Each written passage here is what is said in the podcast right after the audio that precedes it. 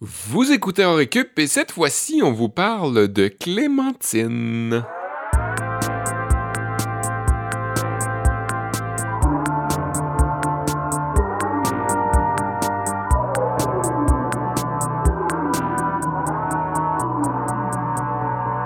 Vous êtes en récup, euh, votre émission hebdomadaire de rattrapage de connaissances. Toutes ces choses qu'on n'a pas apprises à l'école, ben euh, c'est c'est nous qui s'en occupons. Je m'appelle Olivier Bradette et je suis avec Sébastien Blondeau et Kevin Breton pour ce 96e épisode. Salut les gars. Salut, Bonjour, Olivier. Olivier. Ben, j'espère que ça, ça, ça- ça va bien, merci. Euh, on approche euh, du temps des fêtes. Euh, les clémentines sont peut-être dans l'air du temps. C'est peut-être la saison des, où les fruits commencent à éclore. Ouais. C'est peut-être ce qui a fait que tu as proposé ce sujet-là, Kev? Non, ben moi, je, je pensais que, que tout le monde dans l'équipe d'en récup, c'est-à-dire nous trois, associait aussi les clémentines euh, au temps des fêtes. Mais Au temps des fêtes, oui. ça a l'air que c'est peut-être plus moi, mais euh, Ben, déf- définis donc associé. parce que comme je sais que c'est le temps des clémentines de ce temps-là, là. Ben, en novembre puis décembre, mais Ouais. comme je- ça veut pas dire que parce que c'est la saison que je, je me dis hey c'est Noël, euh, mangeons des clémentines. hey euh, il y a des clémentines à l'épicerie, ça veut dire que c'est Noël dans quatre semaines? Non non. euh, Ben, il n'y a, pas la tradition de. Pour certaines familles, tu sais, où c'était plus difficile de s'offrir des gros cadeaux, Ouais. et c'est franchement correct de pas se faire un nombre incalculable de cadeaux aussi, là, mais de, de s'offrir justement des fruits un peu exotiques pour sortir un peu de l'ordinaire. Ben moi, ma grand-mère me disait, si, si euh, excuse Kev, je te, je te coupais ton élan, mais moi, ma grand-mère me disait que c'était pas nécessairement parce qu'ils pouvaient pas s'offrir de cadeaux, mais parce qu'à l'époque, c'était vraiment spécial. C'est vrai, ben oui. Ouais. C'était Oui, comme... une tradition. Ben, c'est de ça Ouais. mon cours, en fait. Je vais vous expliquer euh, d'où ça vient, cette idée-là. Ok, Euh, fait qu'on vient de déboulonner Ben ton- non, parce que je vais, je vais beaucoup mieux l'expliquer que vous venez de le faire dans mon cours. C'est bien. Mais c'est pas la seule raison pourquoi moi j'associe les clémentines à cette période-là de l'année. C'est aussi parce que, comme c'est aussi, comme Seb l'a dit, le temps des récoltes des clémentines, euh, c'était le moment d'en acheter en gros, en vrac, euh, et de les revendre. Et dans mon école primaire, c'était vraiment la source de financement pour des Ah ouais. activités scolaires. C'est Genre, vrai, ouais. année après année, Les secondaires. mes parents étaient exaspérés de recevoir des coffrets de clémentines à vendre à leurs collègues et tout Ouais. ça. C'était genre si on recevait des blocs puis on devait les vendre. Là. Ou c'était des plaquettes de chocolat, je sais pas toi Seb. Ben, moi, je suis allé euh, à la même école secondaire que Kevin, puis je me rappelle aussi des clémentines. là. Il, y avait, il y avait ça aussi à,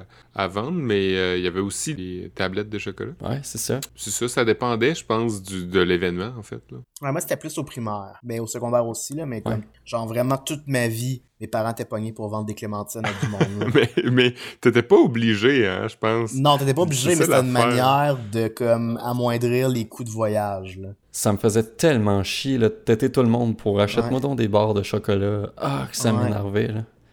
Ouais. Ouais, mais ma- pourtant, les barres de chocolat, ça se vend bien, là, comparé à Oui, des clémentines. Mais c'était de, de tirer la manche des gens pour faire Hey, hey, hey, Ouais. euh, veux-tu m'acheter des. Puis là, genre, dans les réunions de famille, là, t'as tout le temps un neveu, une nièce, là, qui finit par avoir une campagne de financement pour son école. Ouais. Puis là, t'as ses parents qui posent Moi, dans le dos pour dire Fais-le, là, c'est à ton... c'est Eh toi oui. qui vas le faire. C'est vrai. Moi, le- le- la plupart de mes barres de chocolat étaient vendues par ma sœur. Je les donnais à ma sœur, puis elle faisait une tournée. elle me ramenait le cash. Mais ta sœur était bonne vendeuse. Elle avait, euh, elle avait le sang de vendeur Volkswagen. C'est drôle parce que ma blonde est prof, puis elle me dit des fois il y avait des, Ouais. des activités de même pour ramasser de l'argent où plutôt que de vendre des objets ou des produits de consommation, il y avait des profs qui proposaient de vendre euh, des recueils de poèmes. Puis je Oh. me dis oh ça doit tellement bien moins passer. Genre imagine Ouais. t'es un mononcle, payer Hey, 10 c'est piastres pour acheter un recueil de poèmes d'élèves de secondaire. T'as pas, euh, t'as pas des barres de chocolat à Ouais, c'est euh? ça, je vais prendre tes barres de chocolat. Mais il y avait une autre bonne idée qui était des livres de recettes. Ça, c'est cool, tu sais. Ah ouais, ça c'est Ah, cool. Tous ouais. des élèves qui, mettent en commun, qui mettent en commun des recettes. Ah ouais, je serais curieux de voir, euh, pour ceux qui nous écoutent, c'était quoi que vous vendiez quand vous étiez au primaire pour les campagnes de financement? Je suis sûr qu'il y a plein d'idées funky qu'on, euh, qui, qui, qui, peut-être nous inspirer pour en récup si on se fait une campagne de financement un jour. Oui, c'est ça. On va se mettre à vendre des barres de chocolat.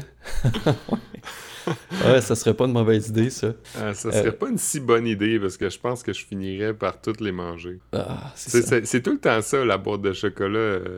tu finis par manger la moitié parce que ça. ça se vend pas. Euh, les clémentines, c'est peut-être moins le cas, là, mais. Ouais, c'est vrai. Et puis, euh, je fais. Euh, je profite aussi de, notre discussion pour amener une petite précision. Après notre épisode sur. bon, c'était quoi il y a deux semaines ah, James, James Bond. Sur, mm, non, sur les, feux. Les, poêles les, poêles à bois, ouais. Sur les poêles à bois, ouais. Merci. à cause on, parlait, de la Ligue des poêles. Mm. Comment? La Ligue des vieux poêles. Ouais, c'est ça. Entre autres, on avait parlé de la Ligue des vieux poêles, mais on avait parlé aussi de nos sujets qui s'en venaient avec les clémentines. Ouais, mais j'avais parlé de la Ligue des poêles. Non, non, non. Je... Ouais, c'est ça. Je parlais de la Ligue des vieux poils, puis on a aussi parlé de la Ligue des pamplemousses. Oui, exactement. C'est là que je m'en allais. Puis il y a Étienne Galarno, euh, directeur de la programmation à CISM, qui nous a écrit après. C'est un grand amateur de baseball. Euh, Étienne, il connaît son baseball, fait qu'il nous a précisé ça. En fait, la Ligue des pamplemousses, et là, je vous lis le, message qu'Étienne nous a envoyé. Merci de nous avoir écrit, euh, Étienne. La Ligue des pamplemousses, ça désigne les équipes qui vont faire leur camp d'entraînement en Floride, en opposition à la Ligue des cactus, qui est en Arizona. Tu vois, je connaissais la Ligue des pamplemousses parce que nous, on est dans l'Est. Mais la Ligue des cactus, j'avais jamais entendu parler de ça. Non, ben c'est ça, les expos, ils jouent dans la Ligue des pamplemousses, fait qu'on a quand plus entendu ça. C'est ça. Puis Étienne finissait en disant c'est comme un ramassis d'équipes dans la Ligue nationale et la Ligue américaine, plus séparés par une relation Est-Ouest, différente des autres séparations du baseball. Donc euh, voilà, c'était ça le, la contribution d'Étienne Galarno pour une première fois à Henri Cup. Non, c'est pas la première fois. Tu l'avais déjà appelé pour un cours sur les radios étudiantes. Euh, c'est vrai. C'est vrai. Oui. Fait que merci, Étienne, de nous De juste être là pour nous, Étienne. Ben, ouais. Juste une main sur l'épaule. Tout le temps. Ça, hein. fait, ça fait tellement du bien.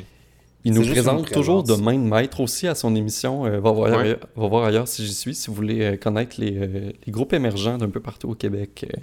Mm. Allez écouter son émission, c'est tout le temps le fun, les mercredis matin sur CISM. On va y offrir une belle clémentine un jour. Ouais, une voix rassurante. Oui, absolument. Parlant de voix rassurante, on va commencer tout de suite la journée de cours avec celle de Sébastien Blondeau. Oh boy. Bon, je trouve que c'est un lien parfait. On n'a pas dit ce qu'on allait faire, mais ok.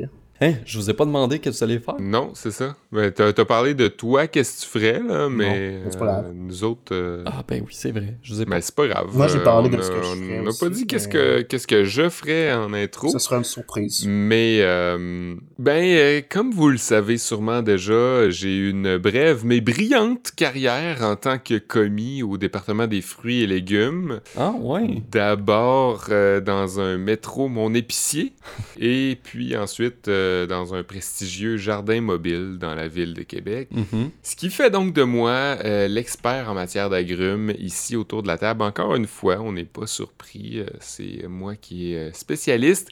Puis, ben, je comprends tout de suite par vos regards mi-clos et vos soupirs de fierté. Vous me demandez tout naïvement, mais Sébastien, éclaire-nous s'il te plaît. Dis-nous d'où viennent les clémentines, puisque c'est le sujet aujourd'hui. Et j'en ai pas parlé dans l'intro, mais c'est sans plus tarder que euh, je fais euh, le retour, j'amorce le retour de mon fameux cours de botanique. Ah oui. Oh, alors c'est vrai, tu as fini par t'intéresser à la botanique C'est bien ça. Non, elle n'apparaît pas comme par magie sur le top de la cafetière dans la cuisine du bureau. Mhm. La clémentine est bel et bien cueillie quelque part dans le monde, de l'autre côté de l'océan pour nous. C'est euh, le missionnaire catholique français Vital Rodier, alias Marie-Clément pour les ecclésiastiques, qui à la fin du 19e siècle, lors d'une mission en Algérie, aurait inventé la clémentine. Ben oui, hmm. Kevin, t'es surpris, hein? Tu fais des yeux euh, vraiment surpris. c'était une invention, la euh, clémentine. ouais, oui, c'est ça, c'est Marie-Clément. Un croisement. Le frère Marie-Clément, hmm. en suivant son oncle André, André Rodier, dans la communauté des petits frères de l'Annonciation, il se retrouve à s'occuper de la pépinière d'un orphelinat situé à Messerguin. Le terrain de l'orphelinat pardon, faisait quelques centaines d'hectares et le frère Marie-Clément, ayant appris dans sa famille à s'occuper des arbres et des plantes, il va être appelé à s'occuper de ce jardin-là et des plantations euh, de la demeure, ce qui va l'amener à faire toutes sortes d'expérimentations, bien sûr, et d'études tout seul dans son coin, et ce pendant une quarantaine d'années. Ah oui, quand même. c'est pas mal toute sa vie qu'il va faire ça. Quelle sera donc son invention la plus concluante, vous me demandez?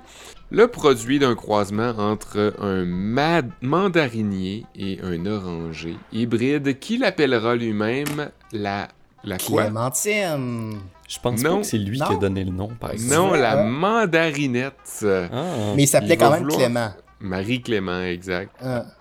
Il va appeler son, son, invention la mandarinette. C'est le médecin et botaniste et probablement ami du frère Marie-Clément, Louis-Charles Trabu, qui va exécuter un rapport élogieux de la mandarinette, dis donc, dans la Société d'agriculture d'Algérie, euh, société qu'il présidait d'ailleurs déjà. Et euh, il va se réjouir de, que, que, ce nouvel agrume plaît tant aux orphelins de Misserguin et constater qui plus est que la mandarinette euh, n'a pas de pépins contrairement à ses deux parents mm. génétiques et qu'elle se consomme beaucoup plus aisément. Euh, fait qu'en l'honneur du frère Marie-Clément, suite à ce rapport élogieux, il va renommer le fruit la clémentine. Aujourd'hui, la clémentine est principalement cultivée au Maroc, en Tunisie, au Liban, en Italie, en Espagne et en Algérie. Elle se divise ordinairement en 10 quartiers qu'on appelle parfois ah. cuisses, grains ou taillons, selon l'endroit dans le monde. Au fil des ans, elle va surclasser la mandarine en termes de popularité malgré sa chair moins parfumée. Mais justement parce qu'elle est plus facile à éplucher et aussi parce que les consommateurs apprécient davantage un fruit sans pépins. Le clémentinier, aussi connu sous le nom de Citrus clementina en latin, est un arbuste qui peut atteindre 6 mètres et dont les feuilles et les fleurs sont très odorantes. La chair du fruit est plus douce et sucrée que la plupart des autres agrumes et beaucoup plus petite et c'est en partie euh, pourquoi on la consomme le plus souvent comme telle, euh, sans transformation, c'est-à-dire. Mm-hmm. Mais attention, L'histoire de la clémentine n'est pas tout rose. Euh, on s'en rend compte, euh, on s'en est rendu compte en fait lors d'une recherche menée par l'Institut national de recherche agronomique en Corse en 2002 que l'expérimentation concluante de Marie Clément mhm. n'en était peut-être pas une si volontaire que ça. Oui, oui, oui. Alors que lui-même croyait, qu'elle était l'hybride du mandarinier et de l'oranger amer, suite à de multiples essais, il s'avère plutôt qu'elle est issue du mandarinier et de l'oranger doux, soit le Citrus sinensis plutôt que le Citrus aurantium. L'INRA a confirmé euh, cette découverte en publiant les ADN de la clémentine, de la mandarine et des les deux oranges concurrentes, les deux orangés. Euh, c'est donc dire que le frère Marie-Clément s'était probablement trompé dans ses échantillons ou ah, dans ses archives et a mépris les deux orangés. Et là, euh, je veux juste arrêter Olivier ici avant qu'il dise la niaiserie que je sais qu'il va dire par rapport à méprendre deux oranges. Peut-être qu'il était juste daltonien, mais ouais. Ah, ça, c'est pas, euh, c'est pas des blagues à faire, Olivier. On peut pas rire des handicaps des gens. Et en plus, il était même pas daltonien, Marie-Clément. Euh, c'est drôle parce que j'étais pour faire la même joke en disant que allait sûrement dire ça. Ah, ouais, on savait, hein. Mais ça aurait pu qu'il soit ben, daltonien, Oli, puis t'aurais resté bête. Hein? Ça aurait pas été, euh, ça aurait pas, été grave, c'est ça. Mais non, mais non, Oli. Faut que t'apprennes à, accepter les, handicaps des gens. Mm, ben raison. Faut vivre avec ça. En tout cas, je finirai seulement en disant que peu importe quels sont les véritables parents biologiques de la clémentine, elle ne cessera jamais de se rendre utile et de surprendre agréablement nos narines, qu'elle se trouve dans le coin d'une boîte à lunch, dans le fin fond d'un bon de Noël, ou sur le top du contenant de la cafetière dans la cuisine d'un bureau quelconque, elle sera toujours un petit rayon de soleil dans notre journée, hein? Oh. Donc, c'était le fruit d'un hasard ou d'une erreur. L'invention de l'orange. Comme toutes les bonnes inventions, euh, souvent. Comme toutes les bonnes inventions. C'est vrai. C'est souvent le cas. C'est souvent le cas. C'est souvent le, Absolument. une erreur, euh, des Le savon. Ouais. Moi, j'étais pas un enfant prévu, hein. Euh. J'allais le dire. C'est drôle, hein, j'allais ah, le dire. C'est vrai? Ouais.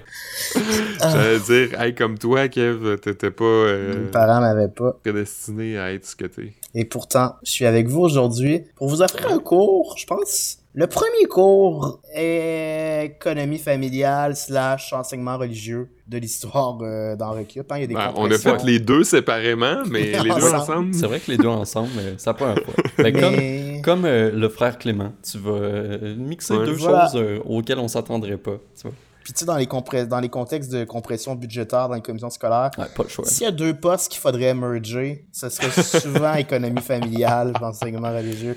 Hey Gaétan, tu pourrais-tu faire euh, enseignement religieux aussi Ça cette existe année? même plus, enseignement religieux. Parle, euh, starte-moi pas là-dessus. Une, une nation qui, ne, qui se perd est une nation Eh qui s'ignore. Eh Hey, boy. je vais commencer mon cours qui, je vous le promets, sera laïque. On en a parlé euh, en introduction un petit peu euh, de la vieille rengaine de nos parents là, à notre époque qui nous disait euh, Nous, à Noël, on recevait pas un iPad 4 mini Pro 4S compact Next Generation 2. Non, on recevait une bonne vieille clémentine, puis on s'en contentait, parce que sinon on recevait une bonne claque à marboulette. Hein? Nos parents nous ont tous déjà dit ça, Sébastien Olivier. Textuellement.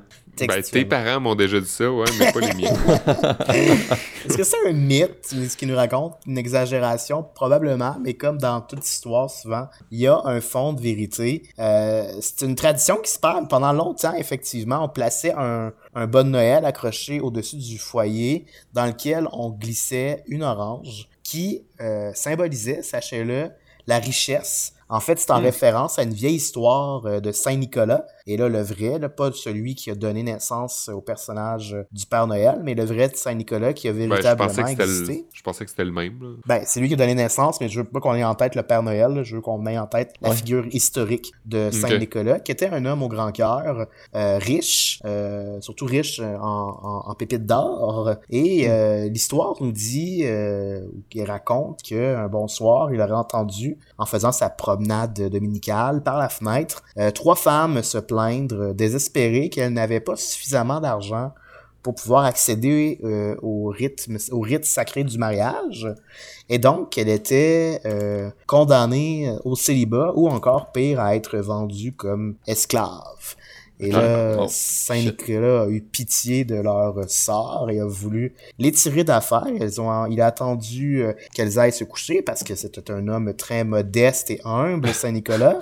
Et il a garoché par la fenêtre qui était heureusement ouverte trois pots d'or qui, miraculeusement, tel un pitcher des ligues majeures au baseball, évoluant dans un club des ligues des pamplemousses, aurait réussi à tirer chacun des pépites d'or, chacune des pépites d'or, dans chacun des trois bas appartenant euh, aux femmes qui avaient accroché leurs bas pour les faire sécher pendant la nuit. Calvaire. C'est quand même étonnant parce que, tu sais, moi, j'imaginais, ils ont pas juste accroché un bas solitairement, tu sais, ils ont comme accroché un à côté Leur de l'autre. père, Leur ouais. père, un à côté de l'autre, tu sais. Puis ça te prend des méchantes épingles à linge pour que les bas tombent pas avec un lingot d'or dedans. C'est vrai. Ouais.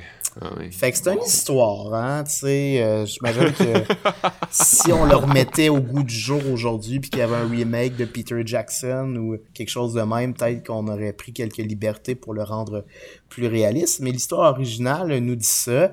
Euh, et la tradition aussi partirait de là, de là, mais à partir de ce moment-là, on aurait euh, substitué l'or pour des clémentines qui sont plus abordables. D'ailleurs, vous pouvez réécouter l'épisode qu'on a fait sur l'or si vous voulez m'entendre expliquer très très mal l'origine de la valeur de l'or. Donc, on les a remplacés par des clémentines, oui, plus abordables, mais qui symbolisaient quand même la richesse, d'un peu par sa forme. peut évoquer une pépite dorée, mais euh, aussi parce qu'à un certain moment donné, c'était vraiment un fruit rare et recherché pour sa luxure. Quand le concept de donner des cadeaux de Noël s'est popularisé, euh, C'était encore difficile à ce moment-là de se procurer des oranges en Europe parce que elles pourrissaient habituellement lors des longues routes, les longues traversées en bateau. Et si on réussissait à offrir un- un- une orange en cadeau, ben, c'était vraiment un luxe. Et donc, souvent, les familles avaient le réflexe de les garder pour pouvoir les offrir à leurs enfants, hein, qui étaient le- les personnes les plus précieuses dans leur environnement. Fait qu'en quelque sorte, c'était véritablement, oui, leur iPad mini 4 compact Next Gen 2.04 de nos arrière-grands-parents. Ah. C'est très cool. Mais ben, aux États-Unis, par la suite, pendant la Grande Dépression, la rareté des oranges a fait donc comme a poursuivi la tradition ou la, réputa- la réputation du fruit comme étant un fruit exotique. est mythique. On le cultivait déjà à ce moment-là aux États-Unis, surtout dans, en Floride et en Californie, mais en petit nombre, et donc on le vendait à gros prix, et c'était encore à ce moment-là très difficile pour des familles de s'en procurer, surtout pendant la période de, dépression économique qui a frappé les États-Unis. Et on a retrouvé euh, un article euh, d'un journal local Cleveland de 2008 euh, qui cite un certain Richard Grondin qui a aujourd'hui 87 ans s'il est encore en vie, sinon je m'en excuse, qui nous disait que c'était une traite de recevoir un orange à Noël parce qu'il fallait économiser toute l'année pour être capable d'en acheter une ah pendant la dépression économique. En fait, c'était tellement un mythe à ce moment-là, que c'était tellement rare, en fait, à ce moment-là, que les enfants associaient l'orange à un mythe au même titre que le Père Noël, parce qu'ils mm. n'avaient jamais vu d'orange de leur vie de la même manière qu'ils n'avaient jamais vu non plus le Père Noël. Fait que c'est un peu triste. Ah Mais aujourd'hui, si tu offres un orange, un orange ou une orange, là, je me rappelle plus. Une. Une. une. ça, c'est le genre d'affaire que j'aurais dû vérifier avant notre cours sur l'orange, tu sais. C'est-à-dire, t'as dû juste à dire un agrume. Merci, je vais dire ah, un agrume. Euh, c'est ça. Aujourd'hui, offrir une orange, t'as un peu cheap. Mais moi, je vous ai trouvé quelques idées cadeaux, en fait, pour fabriquer des jolis euh, cadeaux à base d'orange pour les offrir à leurs proches à Noël, leur faire plaisir et en même temps, ben, c'est l'occasion de renouveler une belle tradition. Euh, donc, pour votre Ça marche-tu quand même avec des clémentines? Je pense que oui. Oui. Ah, clémentine ou orange, ça fonctionnerait. Tu le testeras, Sébastien. Euh, j'avais comme idée de cadeau pour votre oncle, celui qui trouve toujours que le punch est pas assez fort à Noël, ben, vous pouvez lui offrir un arancello. C'est un dérivé de la populaire boisson italienne limoncello, qui mhm. consiste à faire bouillir du sucre, de l'alcool pur et des zestes d'orange. Ah, oui. Mais il faut d'abord éplucher donc finement les oranges, mettre les zestes dans un bocal avec l'alcool et le laisser reposer 7 jours à la noirceur, sans y toucher. Ensuite, on fait bouillir en ajoutant de l'eau, puis on va filtrer le liquide pour en retrouver un, produit plus fin, hein, sans, mhm. euh, sans pulpe, qu'on va mhm. ensuite laisser reposer dans un endroit frais pendant 4 semaines, pendant un mois, donc, ah, euh, au moment de nous écouter, il est presque trop tard pour l'offrir à Noël. Genre, dépêchez-vous. Ou dépêchez-vous, c'est ça. Au pire, je pense que si vous le faites trois semaines, ça peut aussi, euh, ça peut aussi fonctionner. Ensuite, selon le très populaire site Pinterest, j'ai trouvé cette idée cadeau pour votre cousin, celui qui est en appart depuis pas longtemps, euh, à qui euh, lui offrir une fragrance qui possède la propriété d'éloigner les moustiques, ben ce serait peut-être une bonne idée, en même temps que ça ah, pourrait lui permettre de changer l'air dans son appartement pour quelque chose qui ne sent pas le Mountain Dew. Comment faire?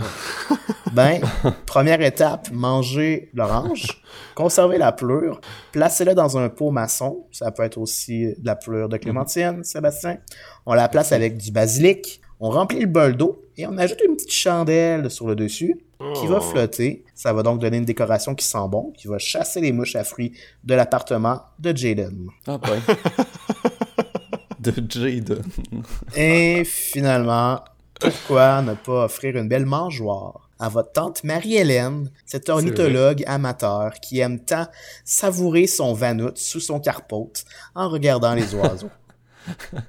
Faut que vous sachiez que la pelure d'orange ou de clémentine fait de formidables perchoirs pour des petits oiseaux sur lesquels ils pourront se poser. Donc tout ce qu'il vous suffit de faire, c'est de couper en deux l'orange, de gratter avec une cuillère pour n'en retrouver que la pelure, de façon à former de petits bols dans lesquels on peut mettre de la nourriture pour oiseaux. Ensuite, on peut les suspendre avec des petites ficelles en bois que l'on accroche et ça fait un magnifique cadeau qui sera plaire à ma tante Hélène et à toutes les tantes de notre oh. famille.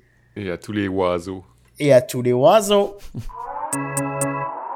Wow, c'est un vrai, c'est ça, c'est un Pinterest auditif. Euh, Kev, bravo. Merci. C'est à mon tour pour le dernier cours de la, journée. En réfléchissant à notre épisode, euh, je réfléchissais un peu à c'est quoi que les clémentines évoquaient pour moi.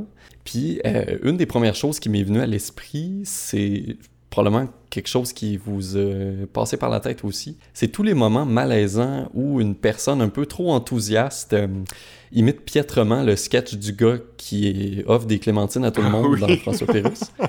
Ah, ça me dit rien. Ben voyons donc. Non, ça me dit Ah, rien. t'as pas vu le sketch des Clémentines? Non, je suis Ah, désolé. T'as pas vu le sketch des Clémentines? Je m'excuse. Ah, t'as pas vu le sketch des Clémentines? Non, je suis désolé. Ben voyons donc. Ben c'est un peu ça le sketch. C'est ça. Ok, je comprends le principe. Ouais, euh, euh, mon, mon propos est ça, c'est faites pas faites pas ça trop longtemps ou trop souvent. Évoquez le sketch, c'est correct, mais ceux qui ont la référence comme Seb vont comprendre, mais imitez-le pas, c'est jamais aussi bien fait que l'original, tu sais. Mais là, c'était drôle, Seb. Ben oui. Là, c'était correct. Genre, j'avais pas envie de me cacher, fait que c'est c'est bien. Ah, Après ça, évidemment, ben, la, la- la deuxième chose qui m'est venue à l'esprit, c'est le prénom Clémentine. Ouais. Puis là, ouais, ben oui, je me suis mis à lister euh, tous les prénoms du même genre, c'est-à-dire qui prennent leur origine d'un nom commun qui désigne déjà une chose. Et j'en ai fait mon cours euh, d'aujourd'hui.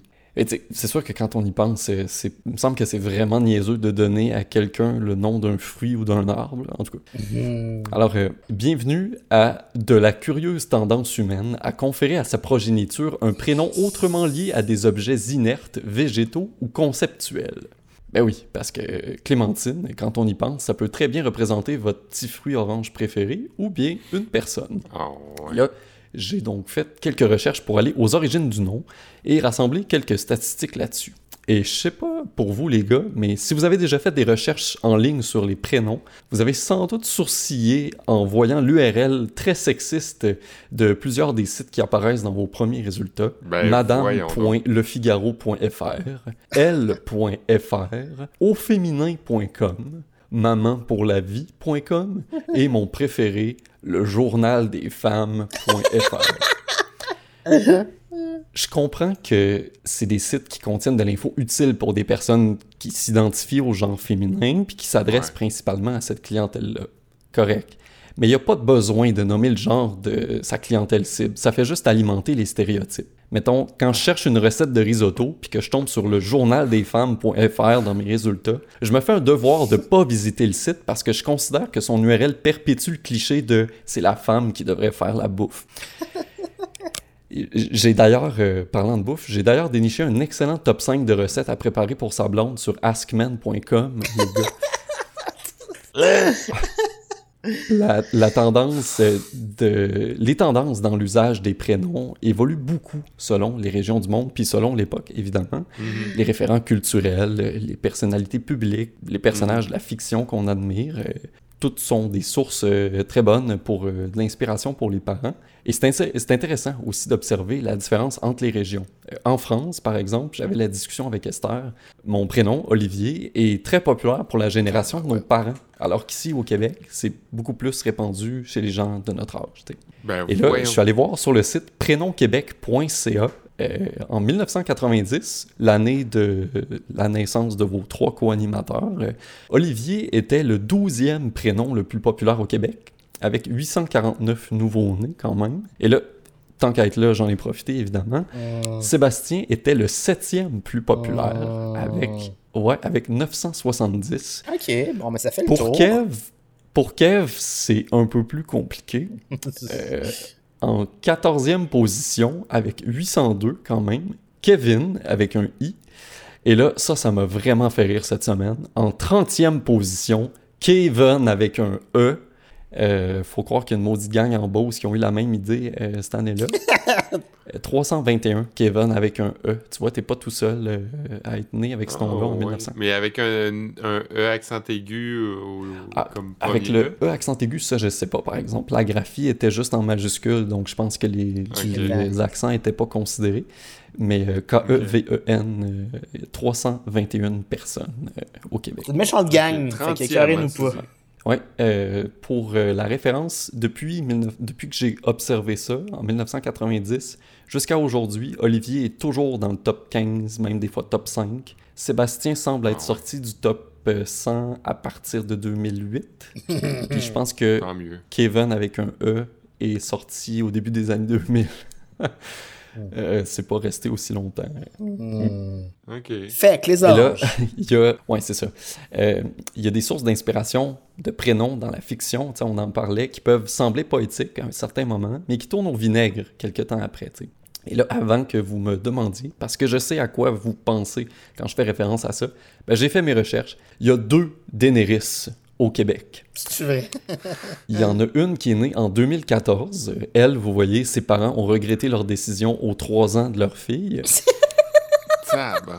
Et l'autre, est Oui. en 2019. Ok, fait que c'est en connaissance de cause. Ouais, elle, ses parents ont juste rien compris. En fait, ses parents ont juste rien compris. Tu les as stalkés ou quoi? Non, mais il y a des sites pour ça. C'est toujours selon le site prénomquebec.ca, euh, les stats que je vous donne. Euh, Jean-François Legault, il compile les baptistères de tout le monde, puis il y a un blog, puis il compile les stats, c'est comme son, c'est son hobby, là. Je mettrai la référence au pire sur notre page. Vous pourrez aller chercher vos prénoms, euh, voir euh, où est-ce que vous vous situez euh, par rapport au reste de la Ben, population. voyons. Donc là, j'en reviens à la clémentine, euh, trêve de plaisanterie.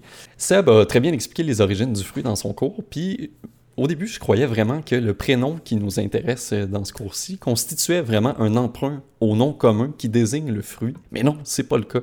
Le prénom clémentine est plus vieux encore que le fruit et il provient du latin clemens, euh, qui veut dire doux ou clément, évidemment. Ouais. Et c'est en fait le pan féminin du prénom Clémentin qui, lui, est dérivé du prénom Clément. Et dès la, fait- et dès la fin euh, du 17e, début 18e siècle, on recensait déjà des clémentines, des clémentines humaines, en France, en Italie et même en Angleterre. Clementine. Ah ouais. Ouais. Et c'est seulement un peu, à peu près, un peu plus que 100 ans après que le frère Clément a après euh, ensuite euh, manipulé l'œuvre de Dieu euh, pour l'agencer par mégarde et puis en donner euh, le résultat qu'on connaît aujourd'hui. Par contre, c'est vrai que la grande renommée du petit fruit orangé a contribué certainement à la popularité grandissante du prénom au fil du temps. On peut donc conclure que le fruit de la clémentine n'est pas l'éponyme du prénom. Éponyme qui signifie qui donne Mhm. son nom à. Et le prénom est plutôt homonyme au fruit. Alors euh, voilà la petite précision linguistique. Et là, ça me faisait penser tout ça aux nombreux autres thèmes autour desquels il y a certains prénoms qui se rattachent. Euh, si on pense aux fruits, hein, avec la clémentine, un prénom comme Tamara, je savais pas, mais c'est rattaché à l'hébreu Tamar, qui veut dire, euh, en fait, qui représente le, le fruit de la date. Hmm. Euh, c'est un, prénom assez répandu. Il y a aussi, C'est comme le tamarin? je sais pas c'est quoi le tamarin. Ben, me semble que c'est un, un fruit, ouais. Ok, ça se peut, ça se peut. Honnêtement, je sais pas, peut, mais ouais. ça se peut que le tamarin soit du même, euh, de la Ouais, même famille. du- Attends, je regarde vite vite, là. Le tamarin, du fruit du tamarinier, consommé partout, blablabla. Ouais, ouais, c'est ça, mais Ah, je ben, ça peux peut. pas dire... Est-ce que c'est relié à la date? Ah, ouais, t'as peu. Je, je le vois, là. Le tamarin doit son appellation à un mot d'origine arabe, tamar hindi, qui signifie date de l'Inde. Mhm. Parce Ah, que ben, tu les vois. Arabes comparaient sa pulpe à celle des dates séchées. Bon, ben, regarde. Ah ben tu vois, merci pour le complément euh, d'info, Seb. Euh, ouais, c'en est un bon exemple. Après ça, il y a myrtle en anglais qui vient de myrtille. Mhm. Il y a aussi euh, cherry qui vient du grec Ah, ben oui. keratio, qui est le fruit du cerisier, évidemment. Euh, il y a aussi le, le thème des végétaux, des arbres. On peut penser à olivier, on peut penser à laurier aussi. Il y a toutes les pierres précieuses. hein. Il y a- bon, il y, a, il y a le nom pierre, mais il y a aussi agate, euh, jade, amber, qui vient de ambre, esmeralda aussi, qui veut dire émeraude en espagnol. On peut penser à quelques fleurs comme l'hortense ou hor- hortensia, la marguerite, la capucine. Mais je termine mon cours avec mon thème préféré, c'est-à-dire les concepts intangibles. Victoire, constance, clémence.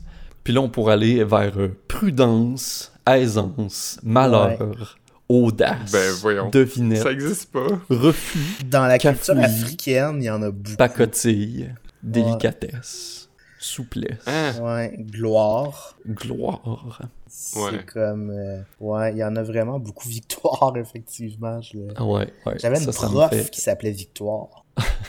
Ouais, ça me fait rire. Constance me fait beaucoup rire. Ah, je ne m'attends J'avoue que- Ben, moi, c'est lui que je trouve le plus normal, là, Constance puis Clémence. Ouais, Clémence, c'est vrai qu'on est plus habitué. Je sais pas pourquoi Constance me fait bien rire. Mais en tout cas, si vous avez d'autres noms euh, ou groupes euh, thématiques euh, auxquels des noms sont rattachés, auxquels vous pensez, ben, n'hésitez pas à nous écrire euh, pour qu'on puisse euh, rigoler un peu. Rigoler des Ben, merci, Oli. Merci. rire du monde ensemble. Qu'on puisse rire du monde Qu'on puisse ensemble. rire du monde. Et Oli qui rit des handicaps, rit des daltoniens, rit Ouais. des prénoms des gens. Il va se faire des ennemis aujourd'hui, Oli. Il n'y a pas de bon sens. Tu te fais des ennemis, Oli. Hum, Je me fais des Ouais. ennemis. ouais. il joue avec le feu. Merci les gars euh, pour euh, ce bel épisode sur les clémentines. Euh, on a appris, personnellement, j'ai vraiment appris plein d'affaires. Je savais pas que c'était un croisement de fruits, honnêtement. Puis je Mhm. connaissais pas non plus la tradition des oranges et des, des agrumes, si on veut, dans le temps des fêtes. Saint-Nicolas. ouais, je, je connaissais pas les origines de ça. Moi, je savais pas vrai, que tu euh, merci. méprisais les gens qui ont un nom emprunté d'un fruit. Je méprise les gens en général, je pense. Ouais, Ouais. ma, ma fille, pas ma filleule, mais ma petite, euh, comment qu'elle s'appelle, la fille de ma cousine, c'est ma... C'est la fille de ta cousine. Ouais, mais il y a pas un pas, y nom pour un ça? Non. Genre, ok, la fille de ma cousine s'appelle Amandine. C'est ta petite cousine, Oui. en fait. Ouais. Mais Amandine qui vient pas de amande, ça je l'ai trouvé dans mes recherches. Ok. Ça vient, je sais plus c'est quoi l'étymologie, c'est quoi le. Est-ce que c'est grec ou latin, je sais plus. Ok. Mais ça Je veut pensais que ça dire. voulait dire une petite amande. Non, euh, ça vient, je je- j'ai pas la référence euh, à brûle pour point, mais ça veut dire qui mérite d'être aimé. Oh. qui, peut être aimé. Ben voyons. Ah ben oui, je viens de chercher celle qui est à aimer, celle qui doit être aimée. Ben Ouais. voyons. C'est c'est pas lié aux fruits, mais euh, c'est c'est cute. C'est vraiment cute. Ah ben. Ben Kevin, ça veut dire beauté ou une affaire de même. Qui ça? Kevin, ça, ça veut dire beau, genre. Ouais, ouais, je sais, j'avais vu ça. Ouais, ça, veut dire beau sens. garçon en vieil irlandais. Ça a comme pas de sens, hein. Ben, moi, les Kevin que je connais sont beaux bonhommes, là. Moi, euh, en tout cas, on rentrera pas dans ce dossier-là. euh. Tabarnak. bon, hey. En tout cas, euh, ben, merci tout le monde. merci. Ça termine Merci, tellement CISM. mal. Merci CISM. Merci Étienne de ta précision aussi. On te salue. Ben oui. Merci à Canalem et à CFRT de toujours nous diffuser. On vous euh, embrasse euh, à distance. Euh, merci les gars. Puis la semaine prochaine, euh, on se revoit avec euh, un sujet qui, qui fit avec la température fraîche Ben oui. euh, des, des jours qui, qui viennent. Euh, le Nord, euh, notre Ouais. sujet la semaine prochaine. Ben oui, j'ai hâte. Euh, je, je sais que Kevin voulait à tout prix avoir ce sujet-là, fait que ça me laisse croire qu'il sait déjà de quoi il va parler. Absolument. Ouais, probablement un vieux texte de Balco. Ouais, euh, c'est ça.